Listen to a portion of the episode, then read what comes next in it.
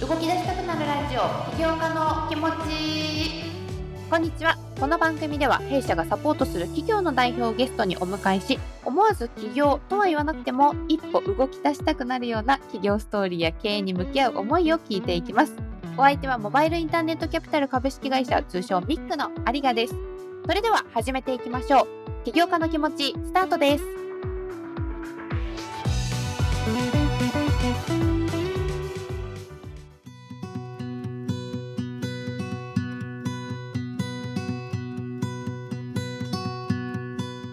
はい、今週は弊社キャピタリストとともにゲスト企業の予告編と新コーナー新企業のすすめをお送りします。本木さんよろしくお願いいたします。はい、よろしくお願いします。ではまずは今回のゲスト紹介です。ゲストは株式会社グラッドキューブえー、以前ですね、社長の金島さんが、弊社は単なる広告代理店ではないデータアナリシスカンパニーですとおっしゃっていたことが私すごく印象に残っているんですけれども、改めてこちら本木さんからグラッドキューブさんのご紹介をお願いできますでしょうか？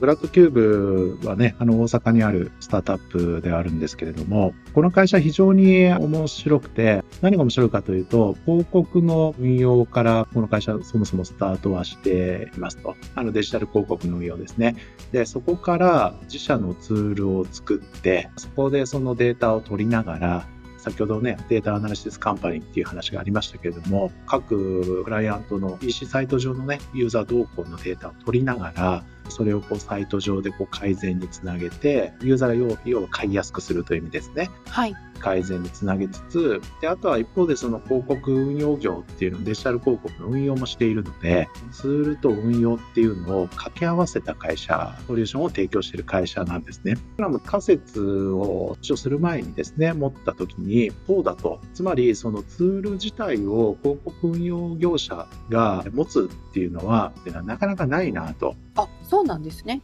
他社からいいツールを借りてきて運用するわけですけど、それよりも、まあ、自社でしっかり運用できる体制があって、で、さらにその技術力であったり、ツールでね、解析する力とあれば、その自社でね、ツールを持って運用するっていうのは、実はすごく効率的なんじゃないかっていう仮説を持って、ツールも、じゃあ無料でその使ってもらうかっていうとそうじゃなくて、お金をいただきながらね、両社の運用業のフィーとツールのフィーをこううまく徴収できるようなビジネスモデルに仕立て上げるというところが面白いんじゃないかと思ってですね。で、それさらに言うとその大阪のスタートアップがやり始めているということで、ここがそのうまく運用がね、できて、運営ができてくると、非常に高収益な面白いスタートアップになるんじゃないかなと思ってね、投資を決断したんですよね。そこにすごいその個性というか、他の会社さんとの違いがあるっていうのは全然私認識をしていなかったので、そうなんですね。それで、さらに言うと、最近はね、さらにその仮説がまあピタッとはまって、何が良くなったかっていうのをツールも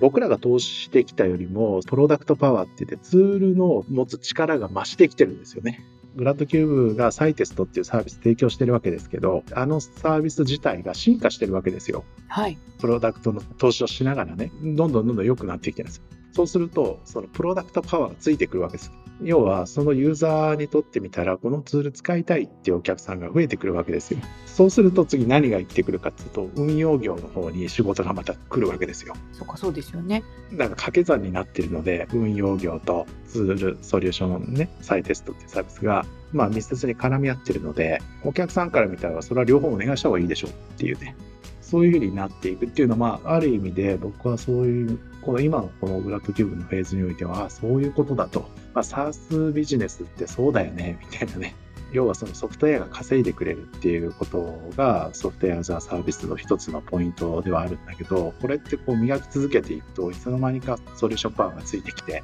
ソフトウェアパワーがついてきて、当初からやってた運用業の方にも生きてくるっていうね。これはまあうまいビジネスだなと思ってね。まあそれをこう地道にやってきたあの経営陣はすごいなというふうには今思ってますけどね。うん。実際このサイテストっていうのがそのサイトの解析から改善までこうオールインワンでできるということで、まあ、解析ツールを、まあ、オリジナルで作ってらっしゃるものですけどもこのサイテスト自体の拡大というか応用が実はその競馬だったりとかまた違う分野にもこう飛んでるっていうのがこれものすごくユニークだなと思っていて。そうだね、うん、この辺りはもう投資する段階から割ともう見えていた広がりだったんですか？メディア事業をやるということは分かっていましたと。どこまでまあこれがこうメディアって運営難しいので、スタートアップがね、取り組んでいくという意味では、あの収益化という意味では難しいので、うんまあ、どこまでこう来るのかなっていうところは、そこまで期待の中に織り込まずに投資をしたんですよ、僕らは。ああくまでも先ほど言ったツールと広告運用業のビジネスでこう作っていくっていう世界観を僕らは固いビジネスだと思って見ていたわけですよ。アップサイドとしてメディア運営っていうのがうまくはまってくると何か起きるだろうなと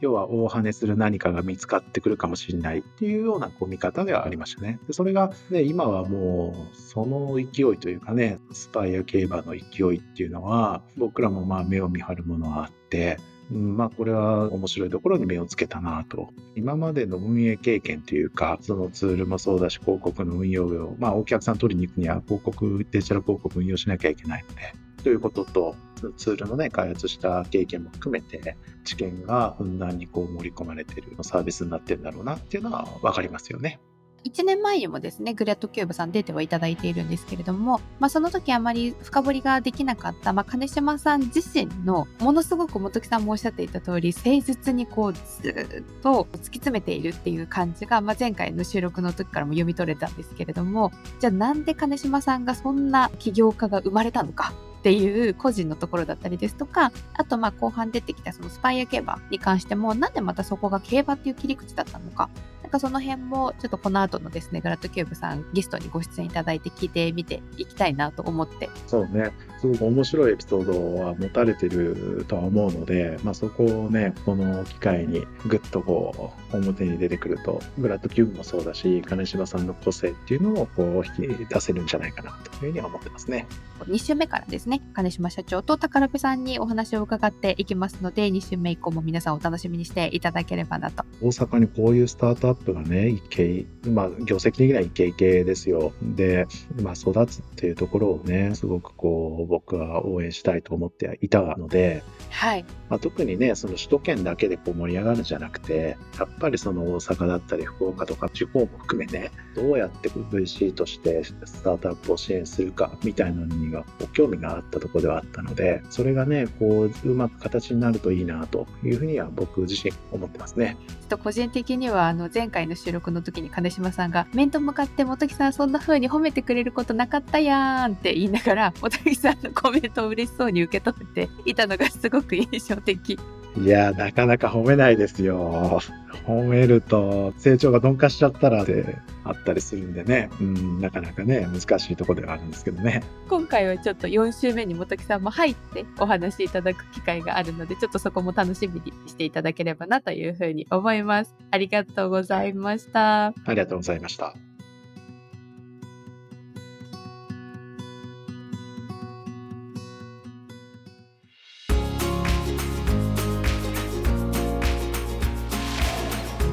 ここからはですね、新コーナー、新企業のすすめをお届けしていきます。この新企業のすすめでは、ナビゲーターは引き続き有賀が務めていきます。で、ベンチャー企業への投資判断をするキャピタリスト目線で、毎月1本計12回にわたってアントレプレナーシップ情勢に不可欠な様子について話をしていきます。ということで、本日はそのシリーズ3回目でございます。早速ですが、本木さん、新企業の勧め打ち合わせの段階から、実はキーワードとして課題発見力という言葉が出ていたかと思うんですけれども、これがここのキーワードとして出てきた意味としてはどういう意味なんでしょうか？実際にそのユーザーにとっての痛みっていうのは僕ら pain point っていう言うんですけどそのユーザーが何に困ってるのかとかっていうのを、まあ、まあ、とにかく把握しないと、まあ、商売につながらないと。なので、まあ、その課題をこう見つける力っていうのは実は企業家にとってはすごく重要なんだそういう意図で確かお伝えしたというふうには認識しています。ただ、これ発見して終わりじゃなくて、やっぱその先があって、こういうことでユーザーとして痛み持ってるよねと、課題あるよねと、それに対してどう解決できるのかみたいなところの解決策をどう見せていくかっていうのが、スタートアップの役割ですね。そのユーザーの痛みを発見してじゃあどう解決をしていくかってなった時によくあの元木さんがそのどう仮説検証していくかっておっしゃってるなって思うんですけれどもこの仮説検証がどう仮説検証していくかってことはなんか正解とか不正解のやり方があるんですか？まあ、僕らがよく好むやり方ということで言いましょうと、まあ、あのいろんな仮説の検証の仕方は当然の本読めばあるので、はい、まずお客さん候補、まあ、5社から10社ぐらい想定してどういうソリューションが刺さるかっていうのを仮説を持ちましょうと。で、その5社、10社に対して、こういうサービスを作ったんですけど、ご興味ありますかというのを、ちっちゃくちっちゃく回していくっていうのが、あの僕らが好きなあの仮説検証の仕方ですね。なるほど、なるほど。中で、えー、お客さんが、まあ、例えば見えてきたとして、で、自分たちが持ってるサービス設計をするわけですよね。こういうサービスだったらお客さんの課題解決できるようだなと思ってですね、お客さんに一回打ちに行くわけですよね。提案しに行くわけです。で、その中で、まあ、5社10社のお客さんに、えー、どう興味を持ってもらったのかっていうのを、まあ、集めるわけですよ、情報を。はい。5社から10社がね。で、そんな中で持ってるその A というね、ソリューションは、ある意味、仮説が例えばお客さんの業務効率化をするための A というサービスですっていう設計だったところ実はこのお客さんの属性には業務効率化を求められてないんだとかねさん業務効率化っていうのを課題として持っていてけど自分たちはそれを A というソリューションで解決できると思ったんだというのを出したところお客さんから見ればいやそんな A じゃないよと。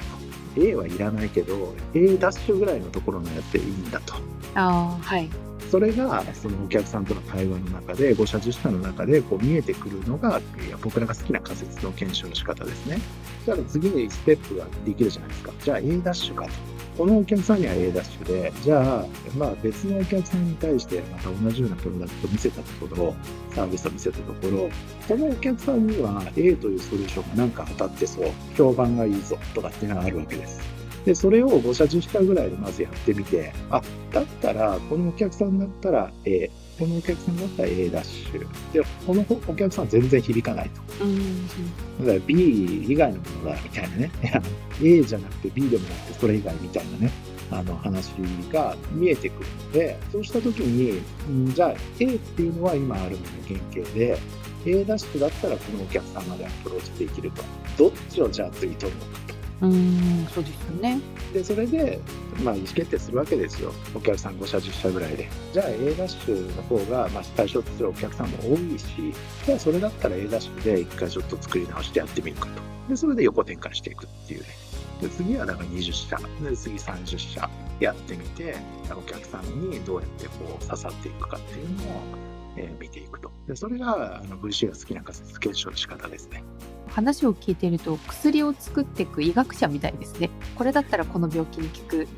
こっちの病気だったらもうちょっとこう加えなきゃ A ダッシュにしなきゃとかその中でマーケットが広くてより多くの人の課題解決病気を治せるものはこれ。だからさらに資金調達をして VC からこう援助を得ながらキックしていってもっとより多くの人たちの課題を解決しようっていう風ななんかそんなイメージなんですかね。そうですね。大きくしようとするとお金必要なのではい。うん、だからそこは資金調達しましょうって話なんですよね。で、前提となるのは、その前に検証ができていれば、その大きくするっていうのは、僕らも想像できるから、そこで互いのね、意図が合致すれば、資金調達達成できるって、そういうふうに思うといいですよね。まあ資金調達もみんながみんなもちろんできるわけではなくてここも狭き門だとは思うんですけれども実際こう広げていきたいってベンチャー側がなった時に VC としてはここは外せないよねっていうのはそもそもの仮説検証をしてるか否かっていうところになってくるんですか？そうですそこはだからデータがどういうデータがあるのかとかお客さんがこういう反応しているとかっていうのはもう絶対話聞くじゃないですか。はいだからどんだけそこを整理できてるのかっていうのはそのファイナンスの近道にはなりますね。いやいや、もうこれまだまだ分かんないんですって言った時に、投資家がどう反応するか、いや、じゃあまたもっと時間作ってやってよっていうもうちょっと後だねっていう話になるので、なんかやっぱそういうところをちゃんと丁寧にお客さんの属性、プロダクトの内容を検証していって、それをしっかりデータにしておいて、でそれをまたスケールするときには、また最初2、3人でやると思うんですけど、じゃあ4、5人でやったときには何ができるのかっていう絵が、それを1個ずつ出していくっていうのが、スタートアップの本来取るべき形。投資のするか否かの判断をするときに今の投資テーマそのトレンドとともに変化するとおっしゃってたので沿ってるかどうかっていう部分も出てくるとは思うんですけれどもここについては一旦お時間になってしまったのでまたちょっとこの12回のどこかのテーマで1個キャピタリストは投資テーマの発見をどうやってやっているのかっていうところもどこかで入れ込んでお話ができればなって。ああそうだね。まあそこを分かってないとファイナンスねスタートアップ側から見るとファイナンスに近づくことはできないので、まあ、その辺のお話もまたあの次回以降させてもらえればなと思います。ありがとうございました。ありがとうございました。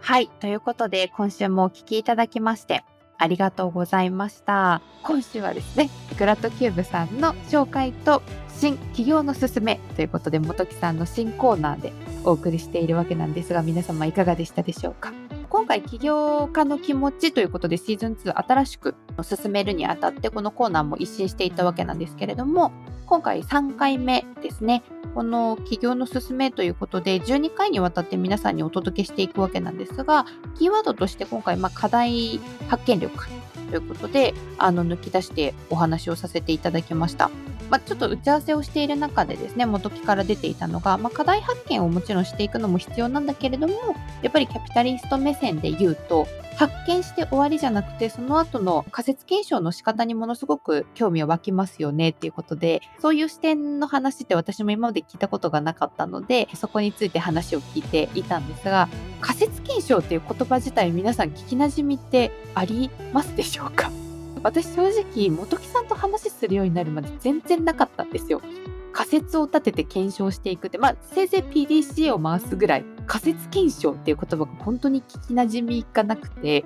頭いい人たちが言うことは違うなぐらいに思ってたんですけど、去年自分自身で、また別の仕事でですね、人材育成講座をちょっと作る仕事があって、まあ、その時に、最初は起業家を育成するっていう講座だったんですが、でも、やっぱりそこにいきなり起業家になりたい人集まれって言っても響かないんですよね。よっぽどもともとそこの準備ができてる人じゃないと。で、もっとそもそも目的としては一歩前に踏み出すっていう人たちを街の中から輩出したいっていうところが目的だよねって戻った時にじゃあどうしたら一歩踏み出せるのかっていうじゃあ仮説を立てようってなってあ出てきたここでも仮説と思って。じゃあ有賀さんの仮説って何って言われて私は自己肯定感がちょっとでも高まると一歩踏み出せるんじゃないかって思ったんですよ。でそこから今より自分をちょっと好きになることができれば一歩踏み出すことができてそのずっと先まっすぐ先ではないですけど100歩先ぐらいには起業家起業家としての独立みたいな道が開けるんじゃないかっていう仮説のもとに人材育成講座を昨年やりました。なのでそのなんか仮説を立てて実際に講座をやってみてでその結果アンケートとか皆さんのあの発表とかその後の動向から検証をしてっていう作業をまさに今やっているところなんですよね。なのでこのポッドキャスト収録を通して自分自身もすごくこう学びになっているなっていうのを今あの仕事を通じて身をもって体感しているところだったのでぜひあの皆さんも起業家になるつもりないんだけどなではなくご自身のその仕事につながる部分だったりとか日常につながる部分ってきっとヒントってどこかにあるかなと思いますのでぜひこの元木さんのコーナーもですね楽しみに聞いて、あの、連続で聞いていただけたらなというふうに思います。えー、ということで、番組のハッシュタグは起業家の気持ち。ご意見、ご感想、お問い合わせは弊社 Twitter、Facebook、メールからもお待ちしております。ということで、2週目からはですね、この株式会社グラッドキューブから金島さん、宝部さんをいよいよお迎えしてお送りしていきますので、こちら引き続きお楽しみください。お相手はミックの有賀でした。